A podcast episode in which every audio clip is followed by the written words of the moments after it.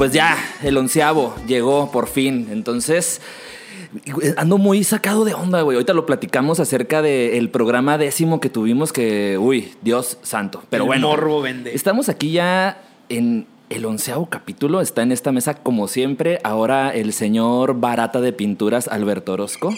Remate de pinturas. Búsquenlo, por favor, en sus redes sociales y aproveche para comprar un cuadro a precios que usted no tiene una pinche idea de cómo A está. precios basura, güey. Baratísimos. ¿Cómo estás, Así Alberto? es. Muy bien. Muy bien. Ya ¿Cómo sin va? coronavirus. Ya, ya, ya, Ya totalmente pasamos. recuperados, ¿no? ¿Cómo, Sí, va, ¿Cómo va esa venta de pinturas? Pues de la chingada, güey. Me la imagino. gente no le gusta mi obra, güey. Al cómics le gusta, güey. Me enteré que te gusta. compró, te compró un cuadro, Me compró un cuadro, güey. Me, dijo que lo quiere, me dijo que lo quiere de mesa. Yo espero que lo disfrute. De mesa le sirve más, güey, porque la neta en la pared, pues no, no le veo mucha funcionalidad.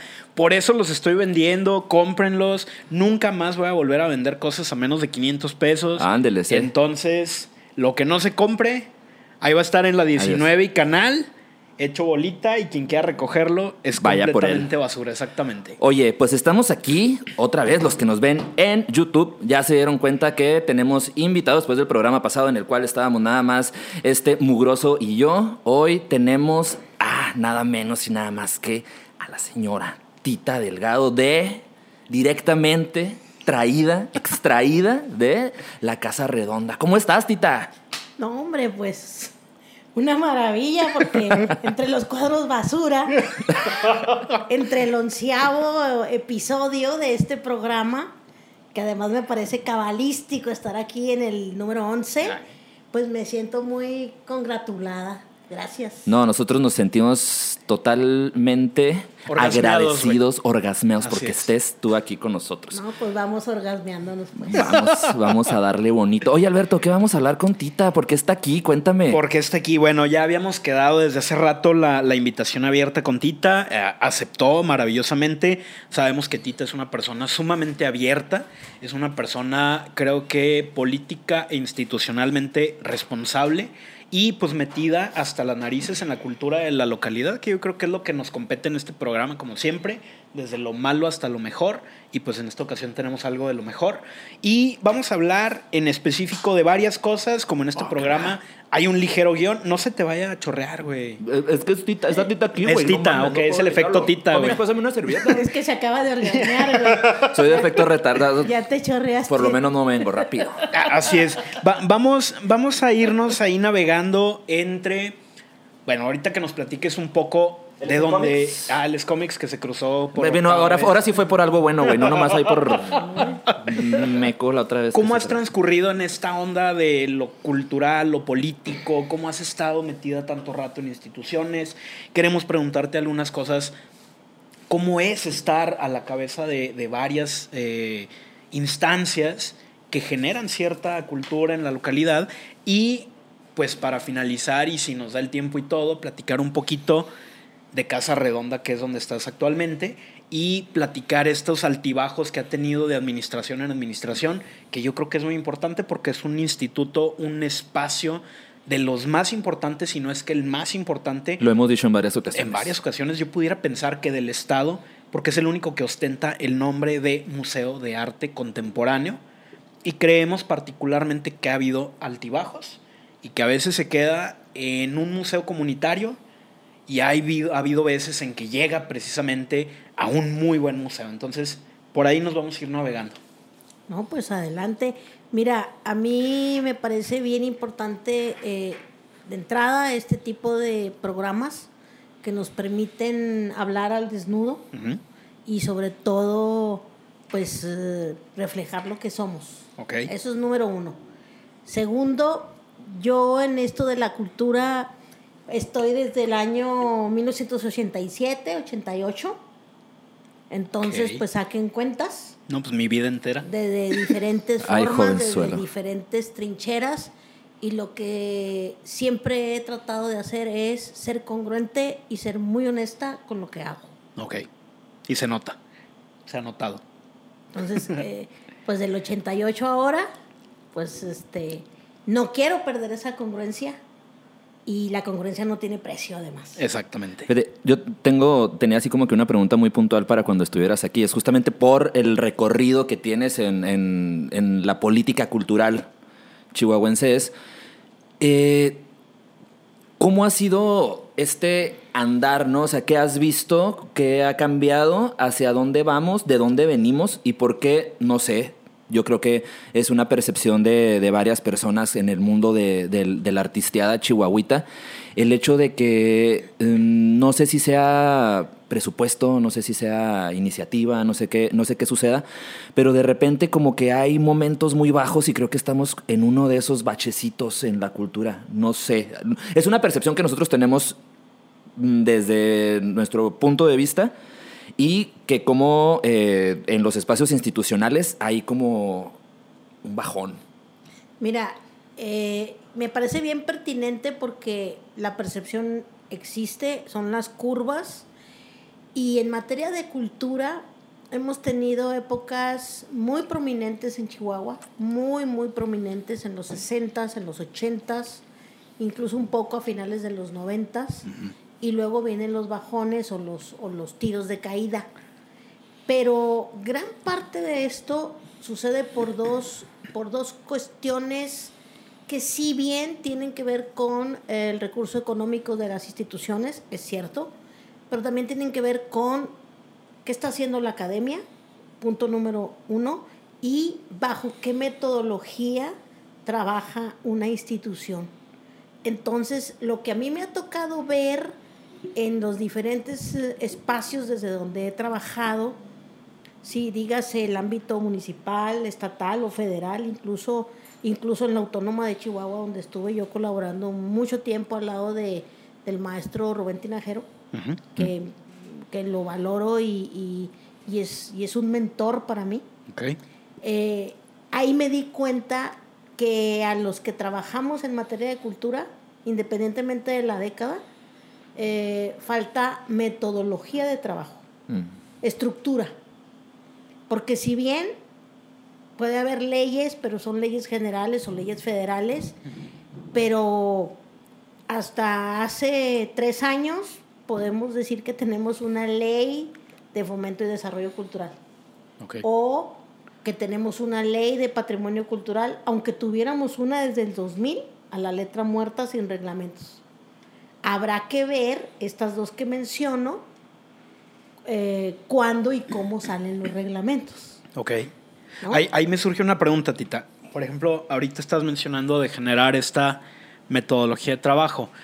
Yo sé que hay estados, hay ciudades que lo tienen súper desarrollado desde los 60, 70 y pareciera que el trabajo museístico, vamos a irnos directo por lo museístico, es muy sencillo. Porque dices, ah, no mames, Guanajuato trajo tal exposición, ¿no? Y así, con la mano en la cintura. ¿Crees que en estas alturas, ahorita que lo mencionas, nos sigue faltando, que es obvio, yo sé que sí, pero nos sigue faltando más trabajo en metodología o más huevitos en extendernos hacia el centro y todo lo que abarca el país para saber qué traer? O sea, la pregunta es, ¿le seguimos dando por la metodología o nos arriesgamos un poco más a traer algo interesante, novedoso, fresco, rompemadres a la ciudad? Mira, tiene que ver con ambas causas. La primera es, al no haber una estructura, los museos, o al menos los que administra la Secretaría de Cultura, que son siete directamente ¿Ok? y uno indirecto, eh, deambulaban en órbitas no concomitantes. Entonces, al, orbi- al orbitar en de esa forma tan distante, no tienen presupuesto para su programación. Tienen presupuesto para subsistir en materia de nómina, pero no para subsistir en materia de, De- conservación, mantenimiento al edificio y Capacitación, ni etcétera. mucho menos pensar en capacitación y programas y, Y propuestas de traer cosas por el Así estilo, es. ¿no? Ok. Y eso te implica un gran reto, un gran reto. Una de las, una de las em, cosas que yo puedo celebrarle a la Secretaría de Cultura hoy día, con todo lo que esto implique y lo que se ha dicho de ella, que además puedo coincidir en muchas y en otras quizás no, por si brincan preguntas, pero eh, creo que Concha Landa acertó al visibilizar que los museos estaban sueltos por el mundo y que definió generar un departamento Ok. que es el departamento de museos que a mí se me encarga Ok. ¿sí? Eh, para hacer un diagnóstico en el, die- en el 2018. Trabajamos el diagnóstico y es hasta julio del 2019 que ya oficialmente ante la Secretaría de Hacienda y ante la Secretaría de Función Pública aparece este departamento de museos después de casi 40 años que quizás debió de haber aparecido. Porque si hablamos del Museo de la Lealtad Republicana, mejor conocido como Casa de Juárez, sí, va para 40 años. Sí. Y además es un depositario de bienes federales, Ajá. que fue la casa del máximo en aquel entonces, ¿sí? presidente peregrino de la República Peregrina. O sea, Sí, sí, sí. na- na- nada más ni nada menos que don Benito Juárez, ¿no? Exacto. Entonces- más o menos de tu estatura, chaparrito. Y que además, deja tú, o sea, una casa, una casa que, que debería incluso hasta de custodiar la Sedena, Sí. por lo que, por lo que fue, y que tú pasas por su calle, cualquiera que nos esté viendo puede pasar hoy, mañana, pasado, ¿sí? Y el enjarre de adobe se está cayendo. Sí. La humedad está a la vista, las necesidades están a la vista y que además eh, pobremente, sí, pobremente atienden cinco personas. Así es. Ese es un ejemplo. O sea, tú me preguntaste ahorita sobre Casa Redonda y hacia allá vamos. Ajá. Pero imagínate, si así están los otros, Como está el de arte contemporáneo, O sea, cabrón. Casa El que es patrimonio federal, ahora imagínate. ¿no? Imagínate. Casa Redonda en su momento, pues sí, fue la, la, la cuna y la cúspide, pero, pero si no se le atiende en buen momento y en buena medida para esta estructura de la que comento, pues en 20 años va a estar igual. Exacto. Porque Casa Redonda este año cumple 20 años. Ok. ¿sí? Entonces, ¿cuál es la problemática? La falta de poder estructurar algo bien y armarlo para que cuando arranque y abra sus puertas tenga definido con qué va a vivir, con qué va a comer y con qué va a pagar el agua, la luz y el gas. Estructurarlo, estructurarlo desde dónde, desde quién. Eso se debe estructurar desde la parte institucional Ajá. legal. Ok. ¿Sí? Ajá. Mira, un ejemplo que no tiene que ver con museos. Ajá. El, el Centro Cultural Quinta Carolina. Ok. Sí. Se le mete un varo. Sí, la reconstrucción inicia hace casi 20 años, Sí. en diferentes momentos. Se le metió un varo. Sí. O sea, no menos de 100 millones de pesos a la vuelta de unos 16 años. Y la abres. La abres sin operación, sin un manual de manejo, Exacto. sin equipo, sin vigilancia, sin limpieza. Entonces, posteriormente va a ser muy difícil anclar cualquier programa Ahí. Ahí. ahí. Sí. Ajá. No hay, no lo hay algo que. Sí. Entonces tienes que regresarte antes de la, ahora sí que antes de la concepción, para hacer esta estructura. Mm. Y en materia de museos, pasó con el Museo del Desierto Chihuahuense, ¿eh? Ajá. Con el Mudesh. Delicias, ajá. Cum- es- cumplió, está cumpliendo 10 años, el aniversario se tuvo que aplazar por, por lo que vivimos actualmente del, del, del COVID-19. Y nace sin teléfono, un centro de investigación con un laboratorio de punta, con instrumentos de punta, que aún, que aún hoy, después de 10 años, siguen siendo instrumentos buenos, pero sin conectividad. La conectividad se da el año pasado gracias a que se estructura un departamento de museos. Ay, bueno, es delicias, también no hay mucha conectividad Y se allá. ve la necesidad. Bueno, Ajá. No.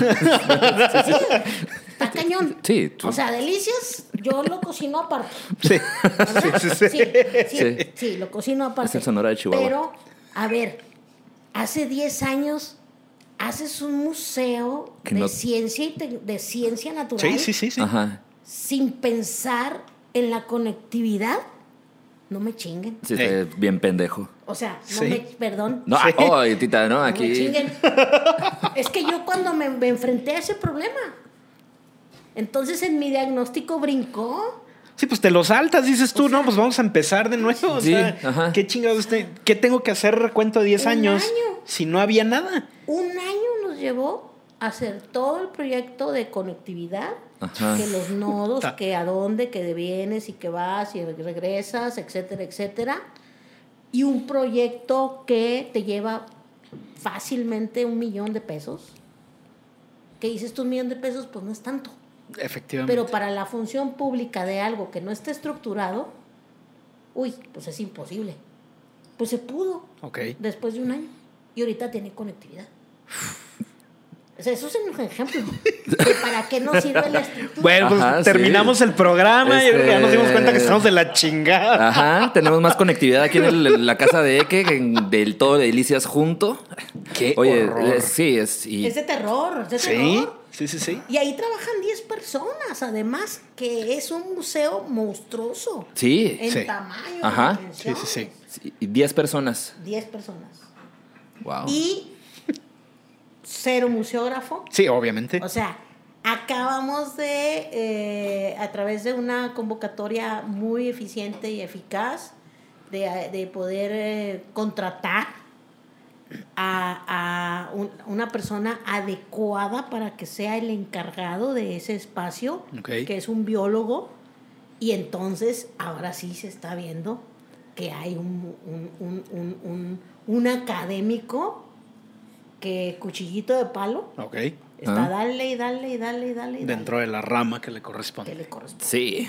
Perfecto. Wow, oye, vamos a hacer un cortecito. Hacemos está- un corte con está- este está- susto. Está muy rico. Sí, con este susto político que está. Ahí venimos. Ojalá los cortes que hagamos ahora sí tengan algo ahí, porque como que el chaparro flojeó mucho en el episodio pasado y le valió 75 Oye, hectáreas de oye, verga. oye. No, no, no, no, no me lo, no me lo enfaden porque, un Porque le corta. Un cuadrito más y se ve re guapo. Ay, chiquito. Ahí, ahí venimos. Hacemos corte y regresamos. Ahí volvemos.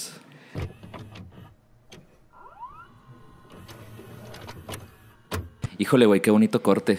Sí. Se lo perdieron bien, cabrón. Oye, pues estamos. ¿Qué- qué- ahí traías algo tú que querías retomar. Yo traigo lo mismo, güey, ¿no? O sea, precisamente ahorita que estamos viendo todo este. Vamos a llamarle como es, mierdero.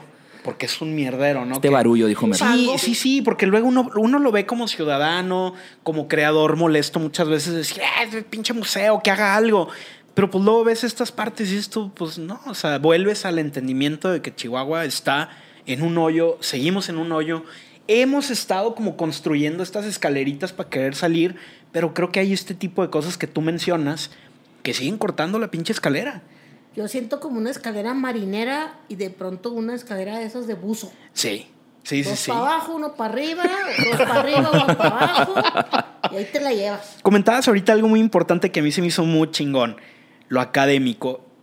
Por ahí nos comentaron en el video que hay un mundo fuera de la Facultad de Artes. Sí lo hay, compa, o mujer, no sé qué era, pero sí lo No hay. quién era. O quimera. Sí lo o quimera, pero al final de cuentas ese mundo externo y me considero dentro de ese mundo porque yo no salí de la facultad. Somos aparte, o sea, somos otro pedo, no tenemos pedos, no tenemos pelos en la lengua y podemos hacer lo que queramos. Sin embargo, cuando hablamos de una funcionalidad social y comunitaria, es importantísimo que la facultad, que siendo la única puta facultad en la ciudad que se dedica exclusivamente a las artes, pues tenga un vínculo directo con las instituciones. ¿A qué me refiero un vínculo? No nada más llevarlos a ver la exposición, no nada más explicarles que hay un museo. Desarrollar, y yo sé que se oye muy utópico y muy pendejo, desarrollar una carrera bien formada de investigación del arte. Ya lo habíamos dicho y son cosas que hemos repetido en cada pinche programa. Investigación, curaduría, museografía. No existe en Chihuahua un curador. No existe. O sea, mucha gente que, ay, yo de lana porque compro cuadros. No, compa, curador.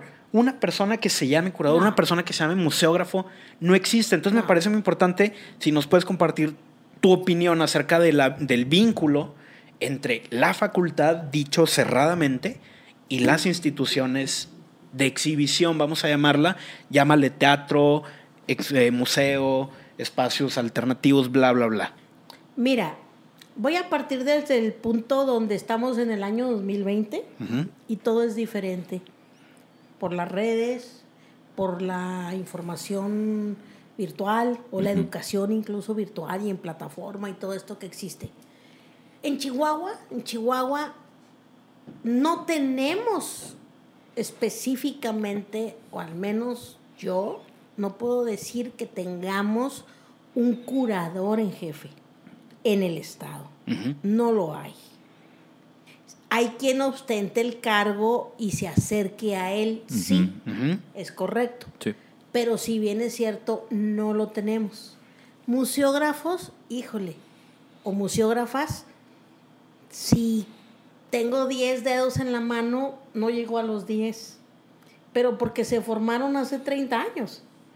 Y esos 30 años tampoco nos dan una lectura de cómo museografiar un Ajá. asunto en el 2020. Ujú.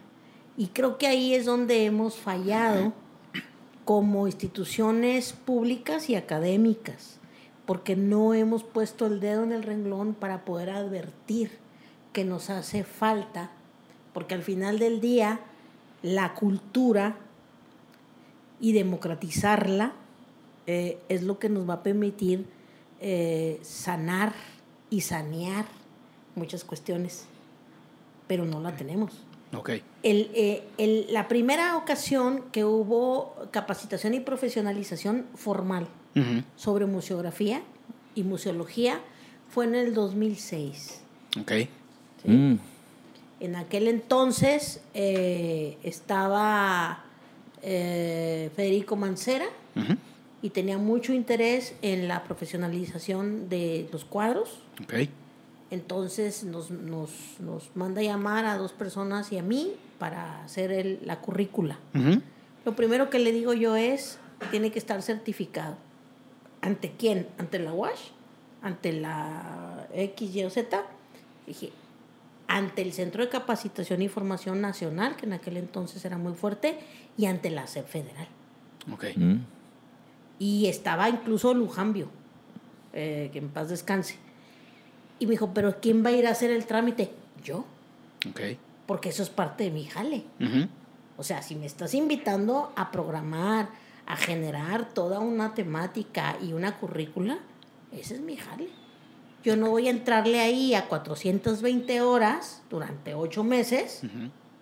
viernes, porque esto tiene que ver mucho también con ese esfuerzo como del magisterio, ¿no? Sí. Sí. Viernes de 2 a 8, sábado de, de 9 a 2 y de 4 a 6 o de 4 a 8 y todavía domingos a veces. Ajá. Durante 8 meses, chútate eso con gente de México, de Querétaro, de Puebla, de Zacatecas, que además en aquel entonces solo había dos retículas.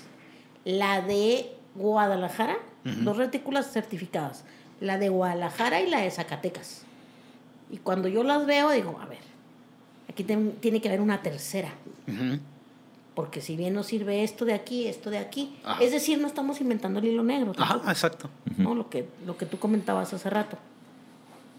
Vamos, vamos sumándole esto de aquí, esto de acá y lo que requiere Chihuahua. Y Chihuahua en, eso, en ese momento requería palitos 1, palitos 2 y en algunas cosas palitos 4, como que nos brincábamos. ¿no? Oye, Tita, ¿y qué pasa con los, cuáles fueron los resultados de Es que los resultados de aquel momento, Ajá. que son medibles, sí, quedan obsoletos hoy. al pasar el tiempo? porque pasa el tiempo. Quizás hubo una graduación de unos 32, 35 personas. Ok. Empezamos unas 40, 42 Y se fue depurando y, y, se fue terminaron. depurando. Pero al final del día, lo que, lo que no se puede eh, medir, no se puede evaluar. Mm, Y eso es parte de esta estructura de la que hablo. Ajá. tenemos que evaluar. Tenemos que evaluarnos también, porque parte del no salir del confort, sí, tiene que ver con la mediocridad. Que lo hemos mencionado Y muchas de no veces. evaluarse. Exactamente. Y de no autocriticarse también. Au- uf. Es decir, Ven el capítulo pasado. Es que es una gran barrera y, y fíjate que es lo que muchas veces yo he comentado.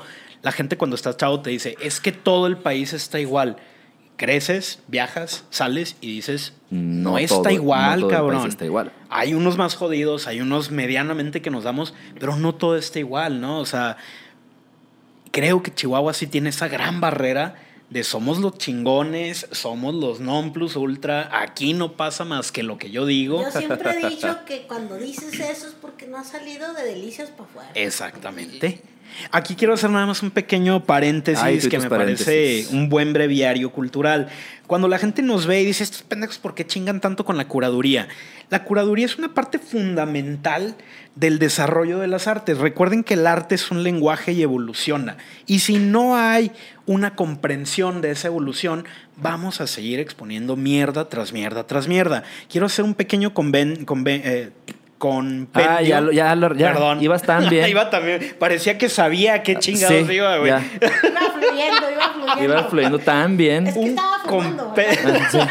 un compendio de algunos curadores que yo apunté aquí rápido para que los chequen, busquen sus redes, vean qué hacen y vean qué papel tienen en la cultura, no nada más de México, de Latinoamérica. Cuauhtémoc Medina, que fue por mucho tiempo curador del MOAC, que es, una, es un figurón, escribe, coordina, expone infinidad de cosas. Qué Al- bonita letra tienes. No, mames, de horrible. Hermosa. Alberto Ríos es un curador muy joven que está ahorita en la Ciudad de México. Estaba a cargo de lo que es la Fundación Casa Guavi, que es una colección a partir de Bosco Sodi, si no mal recuerdo, es un artista, búsquenlo. Eh, Alberto Ríos, excelente curador joven. Marco Valtierra ahorita está muy fuerte en eh, Guadalajara, creo que fue el curador en la exhibición que participé el año pasado o este año. Ah, ya sabía que todo iba a irse hacia allá. Oh, Claro. pues expuse ahí lo Dale con... chance. Sí, ya, ahorita habla del suru. Oh, que la chinga. ah, pues el suro, Aldo, Aldo, Ah, ya, Aldo ya. Juárez, que es un tardado. curador, gestor, desarrollador, etcétera. Humberto Moro es una persona sumamente importante. Humberto Moro ahorita es el curador en jefe del Tamayo, lo acaban de nombrar hace dos meses. Es una figura de 35 años, es un morro que ha viajado por todo el mundo y tiene un peso encabronado. Patrick Charpenel, que en algún momento fue el curador de la colección Jumex, que es sumamente importante, y yéndonos sumamente arriba al top de top de tops, está Hans Ulrich, que en algún momento fue quien descubrió a Gabriel Orozco a partir de la Curimansuto, se lo lleva a través del mundo y lo avienta a México y le dice, es que tú tienes que regresar a México. Hans Ulrich es una figura importantísima en el mundo del arte general, para que más o menos chequen qué es lo que hace un curador, qué influencia tiene, qué hace, a dónde llega, ¿no? Y por qué chingamos tanto en que si tenemos museos, por lo menos uno debe de tener un curador y un museógrafo como tal. Oye, Chaparrito, en todo esto puedes hacer como que una viñeta y luego poner música como de cátedra y con algo así. No, yo te iba a decir. Habla bien bonito, güey. Yo te iba a poner como que otro rollo. Ahí te va una bola derecha de 180. ¿No? Derecha, sin flight. ¿No? Pues, Para tener eso se requiere varo. exacto. Uy, sea el entra. Tamayo, el Franz Mayer, el Memoria y Tolerancia, el MoMA, eh, Guggenheim, etcétera, etcétera. Se requiere dinero. Y años de preparación, como lo estás diciendo ahorita, esquemas tras esquemas, metodología tras metodología. Y además, que nos falta. yo hoy quise venir vestida de puma. ¿Sí? Cosas muy masculinas para mí, pero bueno. No importa. ¿Y cómo no te voy a querer? Pero, Si mi corazón ¿por azul es y mi piel dorada, siempre te puma. querré. O sea, Ok. yo soy académicamente puma. Cuando tuve la oportunidad de poder pensar, o sea, tuve esa como certeza, ¿qué hago? Me quedo aquí, o sea, voy acá. Incluso me decía mi padre, este, que se lo agradezco, pues vete aquí a UTEP. Y yo le decía, papá, es una escuela del sur de Estados Unidos. Yo, pues, yo, pues, yo soy anti-yankee, ¿verdad? Digo, me gusta el capitalismo para ciertas cosas. Ajá. Eh, y dijo, ¿y luego? No, Yo me voy a la UNAM. Al Goya Goya Cachún. Y Ra, llegué a la UNAM en 1991. Ok. Esto ya está muy villoro, cabrón. Fútbol y cultura artística. Ah, ya. Y obviamente. la bola, de- la bola del, del el guante blanco. Oye, Tita, y te regresa. ¿qué pasa, ¿qué pasa con los dineros en la actual administración para los espacios institucionales? ¿Realmente es la- lo que percibimos de que todo está muy jodido o realmente no está tan jodido? ¿O qué tan jodido está?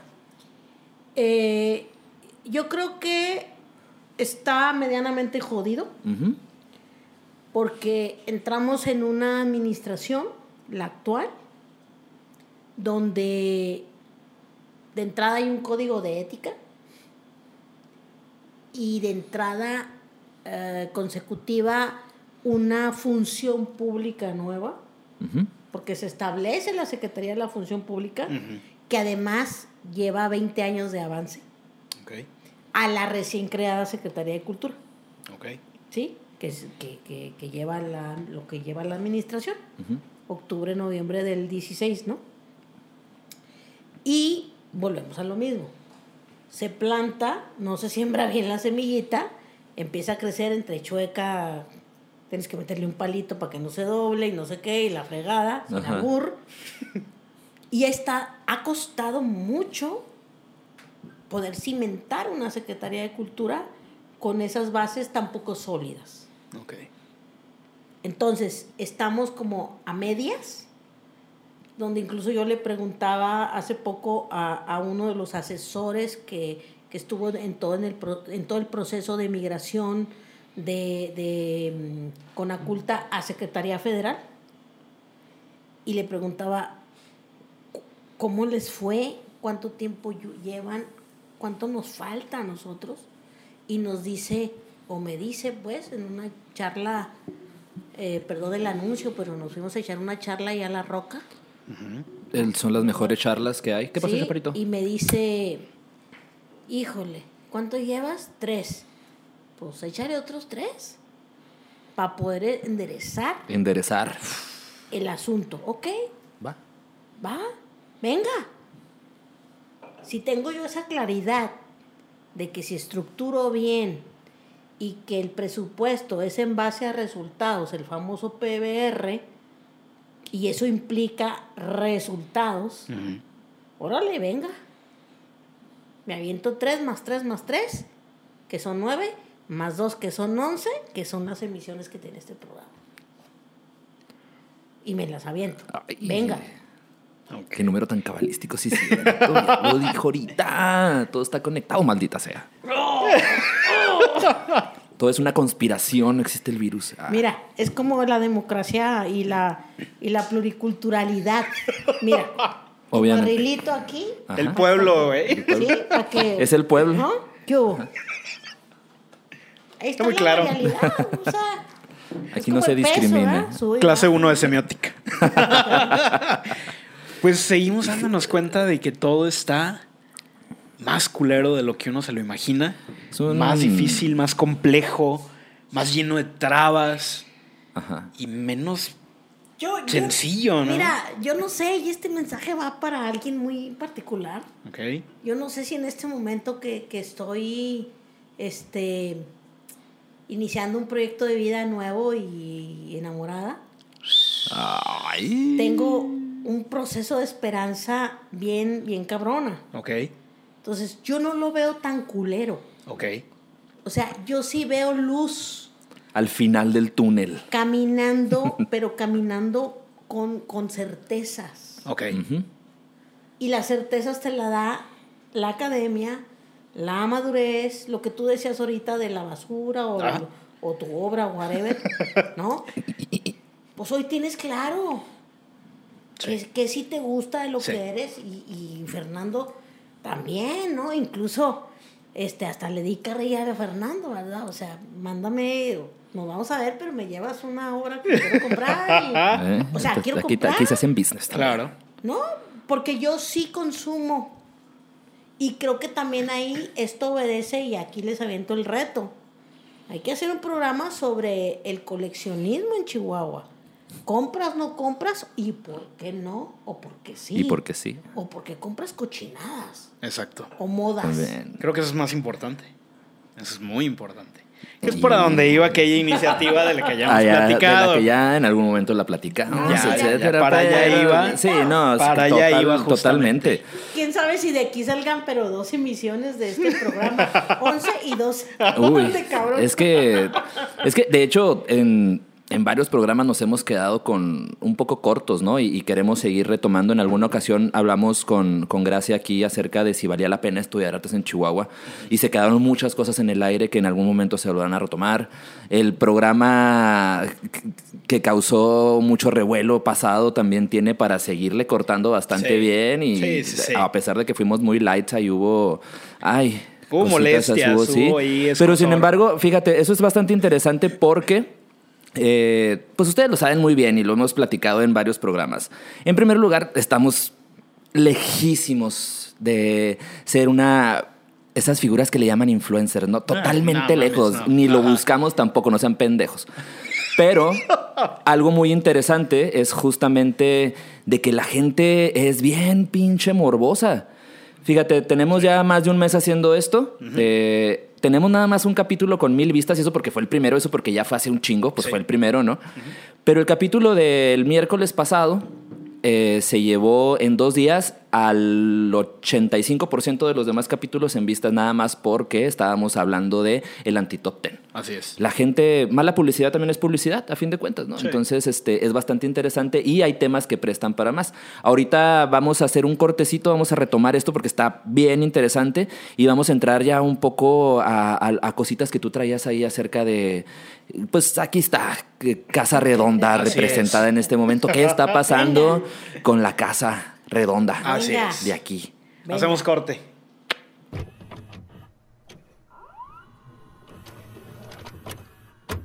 Oye, híjole, si los cortes se grabaran, a la verga, güey. Nos No, clausuran el programa, cabrón. Olvídate, olvídate. Tita ya está fumando, güey, aquí con nosotros. Sí, ¿Cómo la sí, ves? sí, sí, sí, nos pidió que hiciéramos aclaración que Sí. nunca, nunca, nunca, nunca había fumado en su vida, ni en su adolescencia, ni en su juventud. No, la adolescencia sí. He fumado, tabaco no. Pero sí he fumado. Sí, a- Pero nunca había salido en Estoy vivo. tan a gusto.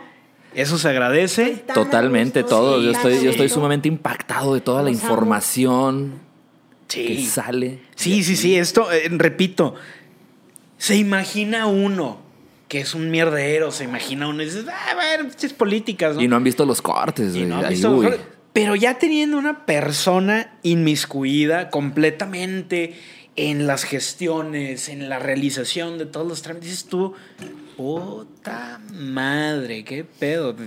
Dice uno, síganle. Pues, como Oye, va, ¿no? Tita, fíjate que desde que desde que hemos empezado esto, uno de nuestros clientes asiduos en este programa ha sido siempre Casa Redonda. Venga. De todo lo que sale, de todo lo que no sale, de lo que se ha expuesto, de lo que no se ha expuesto, de etcétera, etcétera. Y pues ya estás aquí, ¿no? Y pues tenemos que hacer la pregunta, ¿qué jodidos pasa con Casa Redonda? ¿Qué, qué está pasando con Casa Redonda? Porque hemos, y lo hemos comentado en algunos programas, ¿no? De que eh, nos han sorprendido con cosas bien chingonas en algún momento Sí. y luego nos han sorprendido con cosas que dices, ay Dios. Sí, sí, sí. Es- Yo, yo, yo- ahorita hacíamos la mención en los cortes, ¿no? Se oye muy feo y a mí las comparativas nunca me han gustado. Te encantan las comparativas. Eh, sí, pero a nivel didáctico, güey. Ay Dios.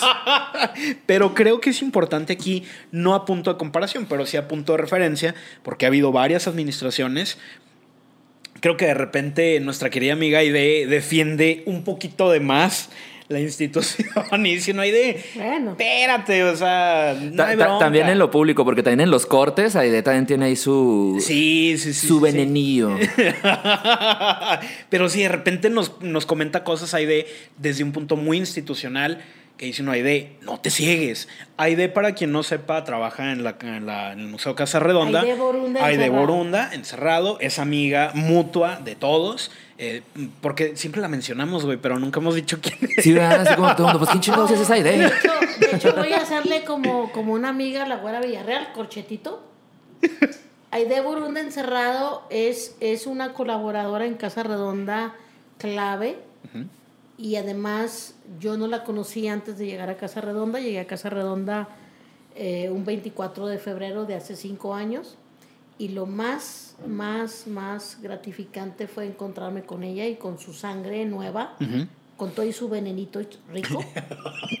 Está cabrona. pero, pero eh, con una generosidad, porque a, a ustedes, los preproducción, producción, y aquí a mis amigos presentes, tanto Fernando como Alberto, los conozco ya de otra forma por, por la persona que estamos hablando, que es Aide Boronda, y, y- y- y la amo profundamente. Álgida defensora de la Casa Redonda. Al rato la vamos a traer justamente para debatir acerca de si se sigue, si se tiene que seguir exhibiendo felgueres en casa. No, eso, eso olvida. No, por ella, güey, pintaba todas las No. paredes Se lo con felgueres, Por ella y por mí. O Lo embalsama en unos días y. no, pues es que también uno tiene sus gustitos Su, su corazoncito. y sus caprichitos, ¿verdad? Obviamente. Como dijo Tania Libertad cuando, cuando grabó Arias, que todo el mundo la criticó porque Ajá. lo grabó regacho. Y, y alguien le preguntó, ¿por qué anda usted grabando Arias y canta regacho? Y dijo Tania, ¿y por qué no? Si yo lo producí. No, huevo. A huevo. Pendejo. Entonces, Retomando el tema de Casa Redonda, ¿no? Pues bueno, han pasado varios directores por ahí, desde quien la inauguró, desde quien continuó, quien nunca figuró y luego tú. sí, cuatro. De las paris. Yo soy la La- cuarta, yo soy la cuarta. Así sí. La es. ¿no? cuarta. Le comentaba ahorita a Fer antes de llegar y te comentaba a ti ahorita ya que estabas aquí.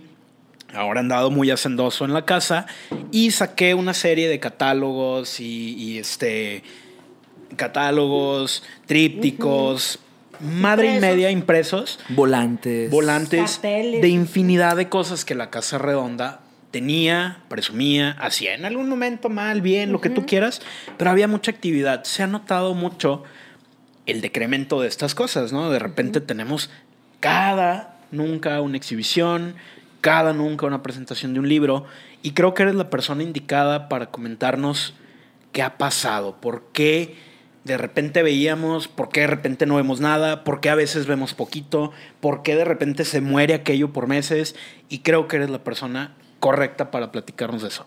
Gracias por preguntarme eso. Y gracias por, por uh, invitarme de nueva cuenta, porque además son cosas que se deben decir. La verdad se debe decir. Y además, si alguien no lo sabe, pues también hay este, instancias de transparencia para preguntar lo que se le pegue la gana Ok, y que respondan, ¿no? pues sí.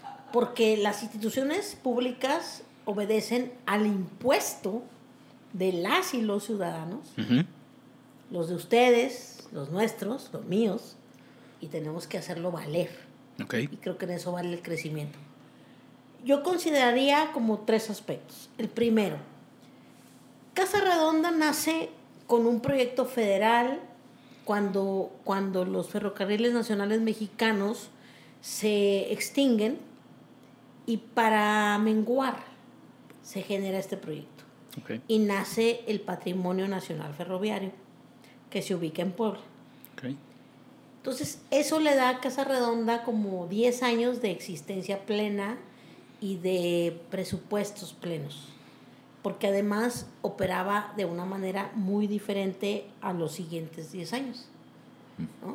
Entonces, tiene un primer, primer administrador, porque también en aquel momento se decía que eran directores de museos. Hoy lo que somos, somos, somos, coma, somos administradores de un recinto público. Ok, Hoy, hoy 2020. Entonces, eh, si bien el maestro Enrique Cortázar arranca el proyecto, dura poco menos de un año, luego llega José Pedro Gaitán con, con, con toda su perspectiva, luego llega una arquitecta que no recuerdo ni el nombre, Nadie recuerda. Nadie el nombre. recuerda el nombre. o sea, ni, ni Ni queremos whatever, recordarlo tampoco. ¿no? Muy, muy, muy, muy, muy oscuro ese pasaje. sí. Y luego a mí me invitan a trabajar en Casa Redonda. Entonces llego y veo todo ese antecedente. Y digo, va, órale, venga, venga. Nomás que yo necesito esto, esto y esto. ¿ok? Y me cumple. La institución me cumple. Porque yo lo canté. Esto es como el juego de póker. Estás cantando, cabrón. Ok. ¿No? Y si no paga. O sea, o. Entonces yo en ese momento tenía como, como mi quintilla. Porque además vengo de, de, de, de una familia ferroviaria. Mi abuelo, mi padre. Y mi, mi vena, mi sangre me llamó a estar ahí. Y yo llegué. Y llegué en ese momento, en el 2000 2015, febrero del 2015, llegué con una cuestión muy clara. En aquel entonces, la persona de la que hablábamos, Aide Burunda, un día me comentó, es que teníamos tantas semanas que no venía ni una sola persona a este museo. Dije, bueno, pues vamos haciendo un programa. Y la planeación y la estructura de lo que hablamos. Ese año 2015 nos fue muy bien. El 2016 nos fue muy bien.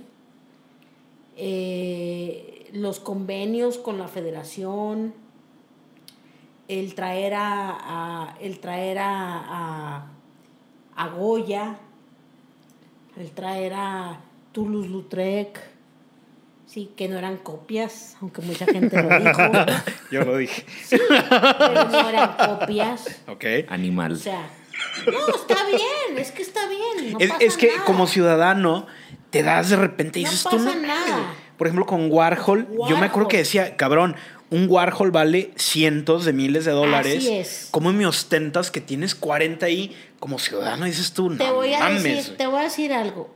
Dentro de mi experiencia laboral, el seguro que me ha tocado tramitar más cabrón ha sido el, la colección de Warhol que llegó a Chihuahua. ¿Sí? Fue, fue un seguro por 2.5 millones de dólares. Ponte abusado. Sí eran. Sí eran. Ponte abusado. Y ahí están los papeles, Ok. que es cuando digo, si un ciudadano quiere, quiere preguntar, Ahí está. tiene derecho, porque eso se paga con sus impuestos Ok. y mis impuestos también. Ok. Me callo, me callo y me como una caca y lo digo públicamente porque lo dicen, "Pinche Alberto es bien mamón y bien mierda. No, cuando me callan la boca me como una caca. 2.5 millones de dólares, yo jamás había visto eso.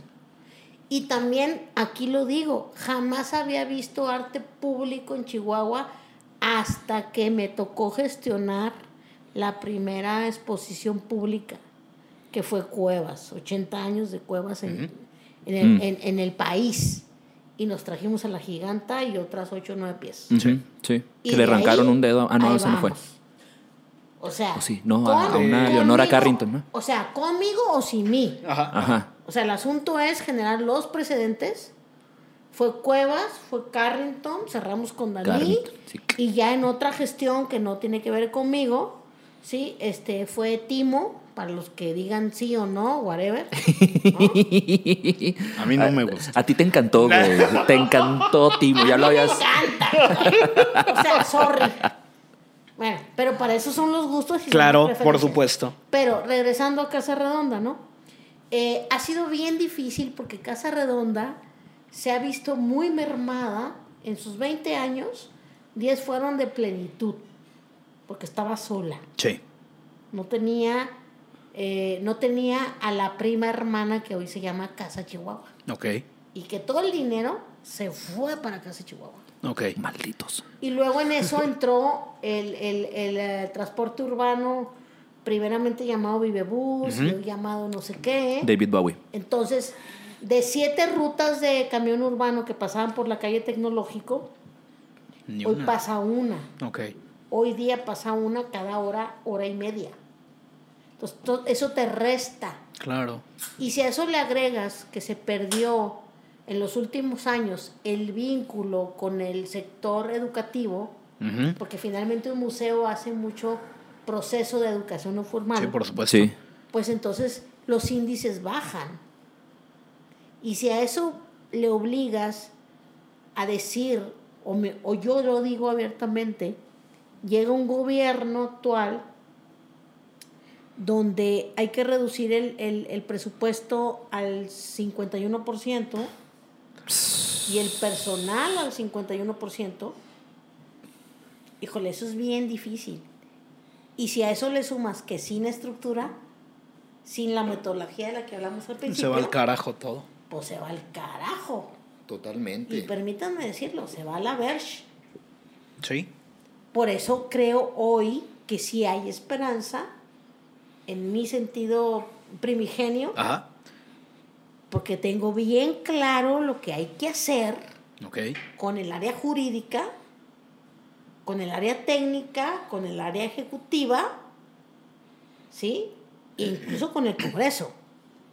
Ahí te va una pregunta que creo que es súper importante darle en este momento. Todo el programa hemos visto la parte institucional, legal, bla, bla, bla, papeles, adulto, lo que tú quieras. Ok, vamos a suponer que tenemos toda esta parte cubierta, todo está chingón en cuestión de papeles, en cuestión de jurídico, como dices tú. ¿Vale la pena hacer todo eso para la respuesta de la gente? Sí, Ok. sí lo vale. Sí lo vale porque mira, en, un, uno- en uno de los momentos altos, que no fue en mi gestión, sí, yo he revisado números de, de, de, de visitantes que también ahí es bien interesante porque para algunas personas quien nos visita es un visitante, para Hacienda es un usuario. ¿no? Ujú. Eh, y en momentos altos, Casa Redonda puede tener unos 35 mil, 40 mil visitantes por año Por año. por año. En mí, eso ha sido en otras gestiones. ¿no? Cuando tuvimos a Renoir, a los, a los impresionistas, Sí. Mm. o a Sí, los cubanos, estos Sí, cómo no. maravillosos, ¿no? Cosas que llegaron chidas, ¿no? Y en mi gestión, eh, en el momento más, más alto, hemos tenido 25, 26 mil visitantes. En este momento traemos 6 mil visitantes. Ok. ¿sí? O sea, si lo hablamos desde un, desde un base cero, de 25 a 6 mil, pues es una cosa... Ustedes hagan las cuentas, Mm, para no decir más. Sí. Entonces eso es un detrimento que tenemos que eh, repensar y apostarle a que sigue o cómo sigue. ¿Qué crees tú que funcione más? Es lo que acabo de apuntar yo aquí. Ay, ¿cómo apuntas cosas? es que se me olvidan, pendejo. La edad. Déjalo. ¿Qué? ¿Qué te da? ¿Qué se le debe dar? Bueno, no, no a lo mejor qué se le debe, porque está muy tajante la, la pregunta y la respuesta, ¿no? que echar otro cigarrito. Adelante, adelante, qué honor. Oh, ¿Qué se le debe, qué se le debe dar al público?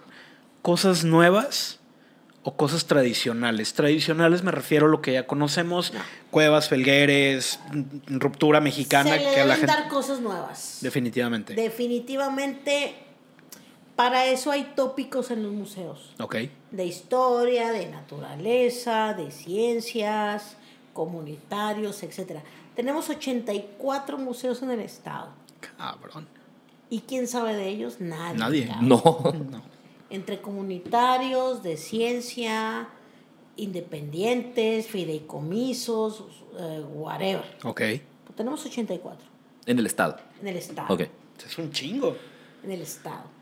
Para Sí, ser porque- norte, para ser desierto, para todo. Es un chingo. 84. Sí. Porque este es un mapeo que yo he estado trabajando en conjunto con otra compañera desde el año pasado. Ok. Y debido a eso también se hizo el año pasado el primer encuentro eh, De museos. interdisciplinario de museos con eh, el, el- El Paso y Chihuahua. Sí. Binacional. El primer encuentro binacional. Sí. Y hay cuatro redes de museos en Chihuahua. Las redes de museos de ciencia, las redes de museos comunitarios, Ujú. la red de Ciudad Juárez que se cocina aparte. Aparte, que, de Limba. Que yo los exhorto. No, son. son Ah, son- otro. Son, son, no solo son de Limba, son de Ciudad Juárez. Que yo los exhorto a que se, ese sea otro programa. Ok. En algún momento con alguien de ellos, ¿no? El rubro de Juárez. Sí, el- la red de, de centros culturales y museos de Juárez y la red de los museos de la ciudad de Chihuahua. O sea, tenemos en el estado cuatro redes Ok. y entre esas cuatro formamos 84. 84 museos. Wow. No, son, no es una cantidad menor. No. No, no, Pero para ¿qué nada. sucede? Nadie nos ve. Pero cuando no existimos, sí nos ven, porque no existimos y porque no estamos armando lo- nuestro deber ser. ¿Y cuál es nuestro deber ser? O sea, yo no voy a llegar a, a- a- a hacer una interpretación de la educación no formal del quehacer de un museo que cuesta X dinero si le doy servicio a 5 o 6 mil personas al año, cabrón. Sí. Tengo que dárselas a 30, a 40. Ujú. Ahora, hay museos que exceden sus cifras en los indicadores, ¿eh? Ok. Hay museos mentirosillos aquí en Chihuahua. Aquí todo, en Chihuahua todo el Sí. mundo miente. y te voy a decir un, un dato duro. Ay, Dios. El Franz Mayer. ¿sí? En, Chi- en, en, en la Ciudad de México. Sí. En su última estadística registró 60 mil, más o menos, 60 mil usuarios Ok. en el 2019. Entonces, por tanto, nadie en Chihuahua, y lo acuño aquí, puede decir que trae 100 o 120 mil usuarios. Ay, no me jodan, güey. Entonces, claro que no, mentirosos. Quien lo haya hecho. Vámonos a los datos duros porque Sí. esto tiene que ver también con un proceso de cierre que nos están indicando, pues ya aquí el, El productor. producción nos va a El- el- el recortar maldito lo que que chaparro. recortar. Sí, vamos a, Entonces, vamos pero entonces a quedarnos con eso. Pero entonces, vamos a quedarnos con eso. Lo retomamos. donde ahí tú cortarás, ¿verdad? Ahí tú-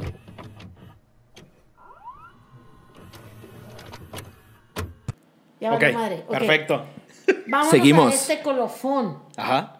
O sea, también el PIB tiene mucho que ver con qué estamos haciendo en los museos y en materia cultural. Ok. Pero no podemos mentir. Eh, Mentir es irnos al confort, güey. Claro. Claro, inflar para estar Y bien. por eso estamos aquí. Para no decir mentiras. Qué bonito. Ay, aquí cabrón. nadie dice O sea, mentiras. Con eso me quedo. Con la honestidad de poder decirles a ustedes, estos son los datos que tenemos. Y si ustedes necesitan más datos, pues Ahí están. están los datos. Ah, Qué maravilla. Sí, güey. Bueno, ya, ya el corte. Ay, María, seguimos. Nos fuimos de largo, ¿verdad, chaparrito? Así que Ahí está ahí. No, ahí- y- él, él hace magia. Sí, él como hace... que corte y ya regresamos y todavía Sí, estamos normal. él, él hace super magias. Esto, esto, esto sigue y no para. Oye, Tita, eh, eh, hablas de. Hay 84 museos en, en el estado. ¿Cuántos de estos museos tienen el perfil justamente como para el abrir su espacio a artistas, ya sea Tres. consolidados, artistas, ya, Tres. ya, tres. Con eso Tres. terminamos. ¿Cuáles son esos tres? Tiempo. Ay, es, cállate. es perfil, infraestructura Ajá. y preparación de personal para recibir cualquier pieza. Ay, preparación de personal. Te llega un Damián Ortega, cabrón. ¿Qué haces, Ay, güey? bueno, pues ¿cu- ¿quién tiene preparación de personal? Bueno, no sé, Tita nos dirá. Ok, tres. ¿Cuáles? Tres, mira, eh, me voy de la frontera hacia, hacia el sur. Ajá.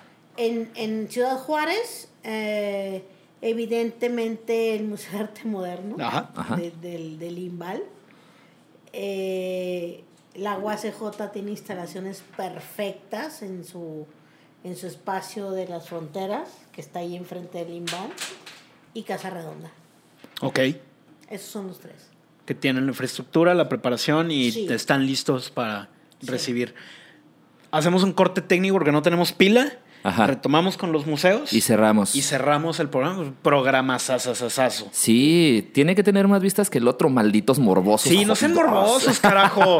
No es nada, no es nada que no les que- hayamos dicho. Y que el productor haga magia Ajá. con su ala delta. Ah. Exactamente. Sí, no es nada que no les hayamos dicho. Pinches cabrones, güey. Es mierda, la misma O mierda que nos han escuchado tirar. O sacamos dos programas. Ajá, babosos. Cortamos, regresamos con pila nueva. Sí. Órale, va. Ay. Venga.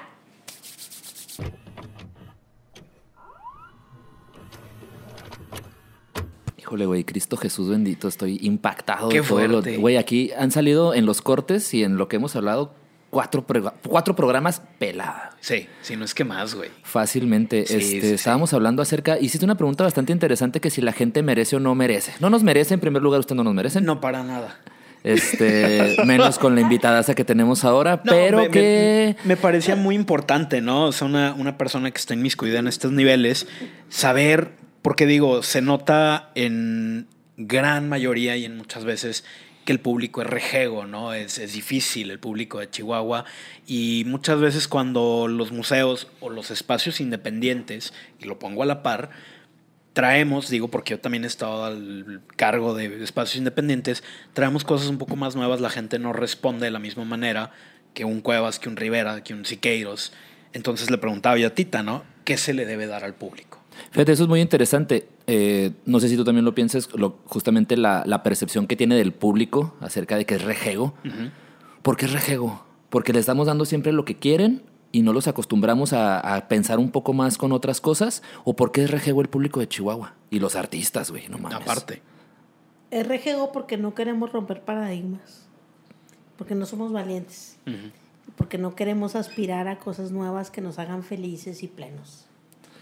Entonces no los ponemos en una situación de incomodidad, ¿no? Entonces, ¿qué es lo más fácil? Pues, ah, pues vamos a darles algo digerible, Lo mismo. a lo que les guste. Lo mismo. Y eso pasa con los artistas también, ¿no? Sí. Entonces empieza un ciclo en el cual lo que yo produzco es algo que a la gente le está gustando y es. ahí me voy a quedar. Yo tengo una pregunta, Tita, y es justamente acerca de que, pues bueno, ustedes son un espacio expositivo eh, que nos ha traído diferentes artistas, que nos ha mostrado diferentes cosas. ¿Qué es o qué hacen ustedes para decidir o seleccionar o ver qué es lo que van a presentarle al público, ¿no? Hablábamos la vez pasada de la exposición, la última que tuvieron, la de Cerrería. Ya le hicimos una crítica bastante fuerte aquí a, a la, a la exposición. ¿Qué es lo que hace Casa Redonda para decir, va, vámonos por esto o vámonos por aquello? Eh, ¿Cómo es el proceso para seleccionar qué es lo que se va a exponer en, en el recinto? Que ya supimos aquí, perdón, ya supimos la parte administrativa. Vámonos ya directo al museo, ¿no? O sea, ya están sentados aquí las tres, cuatro, cinco partes que están encargadas del museo. Yo creo que por ahí va la Ok. pregunta, Fer, no sé. Más o vamos menos. al, vamos a la- al tema técnico Ajá. que se hace. Eh, en particular, Casa Redonda recibe todas las exposiciones, desde menos a más. Hemos recibido exposiciones que implican 40 mil pesos hasta 3 millones de pesos. Todas se agrupan. Existe por ley el, el Comité Técnico de Museos y Exposiciones de la Secretaría de Cultura que es una cuestión también de transparencia y que abona a que se pueda discutir qué entra y qué no entra. O, por ejemplo, si recibes algo de artes históricas, pues no va para casa, no va para casa redonda, o algo para cuestiones patrimoniales, pues no va para Casa Redonda, va para Casa Chihuahua, o artes decorativas va para Palacio Alvarado en la ciudad de Parral, o ciencias naturales va para Delicias, whatever, ¿no? Ajá. O para la frontera. Entonces, se agrupa todo. Este comité lo conforman nueve personas. Su servidora es la secretaria técnica, este, con voz sin voto. Ok. Este comité lo preside la secretaria de Cultura, la maestra Concepción Landa García Telles, y a su vez la directora de Patrimonio. Y ahí estamos estos personajes que sí se discute y sí se discute. Hay alguien de la academia, hay alguien de la frontera, hay sociedad civil, hay gente de otras instancias, hay personajes y personajes públicas que hacen el quehacer y juntos discutimos qué se puede y no se puede, ¿no? Ok. Por ejemplo, hace poco nos llegó una propuesta que también se presentó en el comité, pues que costaba como dos millones. Entonces dices tú, pues, yo no tengo los dos millones. O también defines este tema, por ejemplo, en Ciudad Juárez se presentó el año pasado una colección de Egipto, Mm. pero también defines cuánto cuesta, eh, cuánto le das a la empresa, hay un mercado. Entonces, por ejemplo, en ese sentido, Casa Redonda no está para hacer mercado de nadie, cuando tiene que generar su propio mercado. Y ahí se aborda y empieza a especularse lo que sí se puede con lo que tienes de aquí a seis meses. El comité sesiona cuatro veces al año, ¿no? Porque también hay artistas subvaluados que se creen artistas y que ni siquiera pasan por la academia. Hay unos que son escritores y se creen artistas, ¿no? Y te mandan tu proyecto pensando que merecen X espacio. Y la verdad es que no merecen el espacio porque hay una catalogación, hay una estructura, lo que hablamos al principio, hay un escalafón también. Ok. Sí creo que Casa Redonda debe de ir iniciando nuevos procesos hacia los creadores emergentes, hacia poder potencializar esta vista, pero esta vista tiene que ir ligada al creador, ¿sí? Y a la academia. Mira, yo recuerdo, y, y aquí voy a hacer un corchetito, mi primera exposición al frente de Casa Redonda fue Warhol. ¿Sí? Y aquí está presente Fernando que no me deja mentir. Yo no lo conocía. Y él dijo, yo quiero hacer un taller. Ahí en vivo, una charla, y ahí en vivo hacer un taller para gráficamente hacer un, un, un, un, un trabajo de cómo es una serigrafía, de lo que estábamos viendo en ese momento. El taller fue muy exitoso. Claro, les levanté el pedo bien cabrón, güey. Sí, levantaste el mantel bien cabrón. Incluso sacamos un libro porque eso estuvo también correlacionado con un taller de literatura. Ok. Hay un librito artesanal bien bonito. Pero aparte yo recuerdo el, el, el, el, la malla, ¿no? El brasero, las tintas. No conocía a Fernando en aquel momento, pero lo que él decidió que iba a, a, hacer gráfico eran, era, era, una, era un asunto de, de Mao Zedong, de lo de Warhol. Me pareció genial. Creo que ahí estuvimos tres, cuatro horas. Después nos fuimos a otro lugar, tomamos un trago. Y Como debe. Y ahí conectamos, ¿no? Ahí fue, justamente. Ahí fue. Por eso digo, no me va a dejar mentir. Pero eso es lo que tiene que ser un museo. Conectar. Bajarse de la silla. Conectar con el artista, conectar con el taller, conectar con la gente, conectar con lo que te llega, conectar con el pueblo que paga sus impuestos, lo vuelvo a, a decir abiertamente, porque los museos son propiedad del, del, del ciudadano y hacer las cosas estructuradamente, metodológicamente. O sea, es lo, eso es lo que yo creo. Entonces, ¿podría, ¿podría cualquier hijo de vecino ir a presentar un proyecto y que este proyecto entre en un proceso de evaluación para ver si es viable o no viable exponerse en la casa redonda? Sí. Ajá. Sí. Hoy día sí. Hoy día. Hoy día. Antes no. No, antes estaba. Antes era un proceso de capricho o de corrupción. Ajá. Oh. Sí. O de amatorios. sí. hay Sí, que sí, sí. que Sí, sí, sí, nos queda claro. Hoy día sí. Ahora, nuestra responsabilidad como institución es, si tu proyecto no es propio para Casa Redonda, ¿a dónde te, te redirijo? Ok. Canalizar, ¿no? También. ¿O cómo te acompaño, cabrón? Porque soy función pública y tienes derechos y obligaciones. Exacto. Mm. Entonces, sí nos ha tocado procesos donde alguien nos habla para exponer, eh, no sé, los resultados de, de- de los niños que padecen cáncer, ¿no? Y entonces yo personalmente hago llamadas y encauzamos porque el producto se debe ver, Claro. Y tal Pero- vez Casa Redonda no es el lugar. pero Casa Redonda no. ok. Pero sí canalizar. Por eso hicimos el mapeo del que ahorita hablaba. Ujú. Ok. que tenemos muchos espacios. Ahora, los espacios hay que nutrirlos de infraestructura, de equipamiento y de capacitación. Eso sin duda, ¿eh? Por supuesto. Porque los museos comunitarios, que son un poquito más de la mitad de estos 84 que dije, son los que más necesitan esto. Y son los que más voluntariado tienen. Entonces, y en dato duro, siete museos hoy día de la Secretaría de Cultura son atendidos por 30 personas.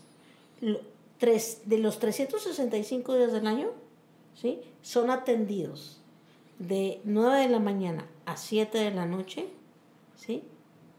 por 30 personas. Hagan ustedes. Hagan sus cuenta. matemáticas, sobrinos, sobrinas, y dense cuenta de la Que situación. Estamos al servicio del ciudadano. Claro. Fíjate, en alguna vez lo mencioné y, lo, y lo vuelvo a repetir, ¿no? A veces nosotros vemos propuestas que carecen totalmente de alguna propuesta interesante, vemos proyectos que simplemente pues no abonan justamente a un crecimiento en, en la plástica, un crecimiento eh, conceptual, de lenguaje, etcétera, porque también lo hemos venido hablando en algunos programas. Pero al final de cuentas, el, el artista no tiene la culpa al 100% porque a veces son los espacios los que le permiten eh, el hecho de poder mostrar trabajos que a veces se quedan muy escuetos, ¿no? Eh, nosotros lo veíamos justamente con el de Cerrería la- las veces que hemos hablado justamente de él. Y ahora que tú nos mencionas acerca de que sí se puede presentar un proyecto y que cualquier persona puede presentar un proyecto y si el proyecto no es apto para eh, estar en Casa Redonda, pues se le da como que una canalización hacia otra parte o un seguimiento, ¿no? Aquí también viene otra cuestión, o sea, ¿qué, qué tanta calidad tienen los proyectos que ustedes reciben? Por supuesto. Entonces- Esto va para un este, decimodoceavo programa. Por si le quieres seguir, ¿verdad? Nos vamos en luego, tres horas hablando Ya acerca de las sé, dos, propuestas. No, es que está maravilloso porque, repito, creo Sí, que. Tita es la persona Neta, neta. indicada y Neta. sin afán de ofender ni nada, ni sonar en mal sentido. Creo que son muy pocos, si no es que casi nulos, los funcionarios que tienen la capacidad de decir, ahí voy cabrón, ahí está la información, no le temo a nada, ¿no? Es bien poquito, por eso a lo mejor también los que ya llegaron a este punto del video pues, están diciendo, no mames, güey, sigue y sigue y sigue, y seguirá. Y como Uy. lindo dice Tita, o sea, esto puede ir, como y dijo... pregunten, cabrón. ¿Cuántos, O sea, aquí en la sección de comentarios de pueden preguntar, aquí en la parte de abajo, suscríbanse, le den- denle like al video. Ya o- aprendió este o no, ya, güey, hasta cada vez estoy aprendiendo más esta chingadera, güey. ¿Cuántos proyectos recibe Casa Redonda? Así que digas, a ver, ahí, ahí les van los proyectos. y híjole. ya vamos a cerrar casi. Ya. Hasta 50. Hasta 50 proyectos. De esos, ¿cuántos tú puedes decir? Ah, este está bien, este... eh, eh, eh"? Yo no. Bueno, tú, En- bueno, en no. el Para no consejo. ser En- bueno, en el no consejo, en el consejo, en el consejo FIFI. De esos 50, digo, es que no es el asunto FIFI, es el asunto de. eh, de. Técnico en todo el sentido. eh, de filtración. Ok. FIFI filtración. Fi- Filtración. De fi- filtración. No podemos ir de este programa sin decir la palabra FIFI. ¿Verdad? De fi- filtración. Filtración. Ajá. De esos 50, 15, cabrón. 15 valen la pena. 15. No, 15 se pasan a la mesa, güey. Ah, bueno, 15 15 se pasan no, a la no, mesa. no, no, no. O todo se pasa a la mesa. Todo, Todo se, se pasa pasa a la mesa. Ah, Ok, y de eso, y Pero de ahí. Esos, de esos 50, 15 llegan al recinto de Casa Redonda. Ok. Ok. Y otros 10 a otros recintos. 25. ¿Y cómo es, y cómo es que yo, artista, me doy cuenta de que puedo meter un proyecto a casa redonda? Pues ahí me parece que nos, eh, nos permite tu pregunta trabajar en cómo vamos a funcionar pasando este, este tema de la pandemia para poder decirle a la gente cuál es el proceso porque esta es una estructura nueva, Ok. por lo que ya comenté antes, Ajá. que no existía. Entonces yo me comprometo a poder hacer todo un proceso en redes con el área de mercadotecnia para que se defina que existe esto y este es el proceso Ok. y la gente mande sus proyectos Excelente. y se revise. Sí. Sí, claro. Sí, sí, y, sí, sí, sí. y hay una solicitud, se revisa y hay una respuesta. Por supuesto. O sea, ese es el camino de la comunicación. Ajá. Un emisor, un interlocutor un receptor y una respuesta. Y ya tienes tu respuesta de que no, mijo. Ay, ¿cómo le, cómo le. ¿cómo le explico? No viable o sí viable por esto. Ajá, no viable porque usted no. sí vale o verga. no, te puedo llevar para acá o te puedo llevar para acá. Nosotros hemos llevado propuestas bien interesantes a Torreón, a Tamaulipas, a toda la región noroeste, que es como la que nos permite también el tema del flujo de los fletes, que ahí hay otros costos, Ujú. pero cualquier persona lo puede hacer. Híjole, güey. Lo que pasa es que eso tiene que ver también con sal de tu confort, cabrón. Claro, Sal de tu confort. Por supuesto. No, y eso es interesante porque una vez que ya te abren la puerta como para decir, ay, güey, puedo presentar un proyecto por fin en, en Casa Redonda, ya no vas a... Bueno, yo creo que eso también te obliga como creadora a no hacer cosas muy piteras, Eso ¿no? no, no ser ¿O un sí? pendejo, güey. Mira, en cuestiones piteras, en los 20 años que va a cumplir Casa Redonda en septiembre próximo, eh, este es el primer año que tiene evaluación y Ok. comité técnico Ok. Vaya. a nivel estatal. El primer año. Creo que esa es una diferencia, Sí, cómo no. que sí. se puede ver latente. Y tú puedes pedir actas, puedes pedir resoluciones, puedes pedir respuestas ¿Mm? y por qué no puedes pedir el dictamen también. Muy bien. Chingón. Está O sea, muy, muy ¿Por qué chingón. no? Por esto, por esto, por esto. Claro. Porque la calidad de producción, uff, pues varía del 1 al 100, cara. Así es. Totalmente. Y hasta por eso me hicieron fumar. Oye, Tita, no, hermoso programa. Este, ah, Estuvo súper nutrido. Ahí nuestro staff está celebrando totalmente el- la culminación de esto. Gracias, Tita, por haber venido. Sí. Eh, véanlo, véanlo un chingo. Véanlo, Vale ve- véanlo más que el otro. No mamen. Sí, déjense de morbo. O sea, repito, no es nada, güey, que no les hayamos dicho en la cara Ajá. a todos. A viene, todos. Y se viene una segunda parte de- también de aquel de ese Sí, programa y también yo creo que va a llamar mucho la atención. Capítulo Pero dos. capítulo 2, capítulo 2 de 2 y 3 de esto, que hay muchísimo de qué hablar. Ya el enano nos está dando mucha carrilla. Tita, muchísimas gracias. Infinitas Quiero- gracias. Quiero decir en mis 10 segundos que me corresponden, ¿verdad? Porque traemos 30 para cierre. Quiero decirles gracias. Chingón. Gracias. O sea, amorosos todos. Vamos por buen camino. Tengamos esperanza. Ok. Hay luz. Y además, a la persona que estoy amando, la amo total. Qué chingón. Ay, Qué bonito. Con eso nos vamos. Con eso cerramos con broche de oro. Muchísimas gracias, Alberto. Nos vemos en el 12. 12. Wow. Gracias por vernos Bye. y llegar hasta este punto del video. Gracias, Tita. Gracias, Fer. Adiós. Gracias. Nos vemos. Me quito el sombrero.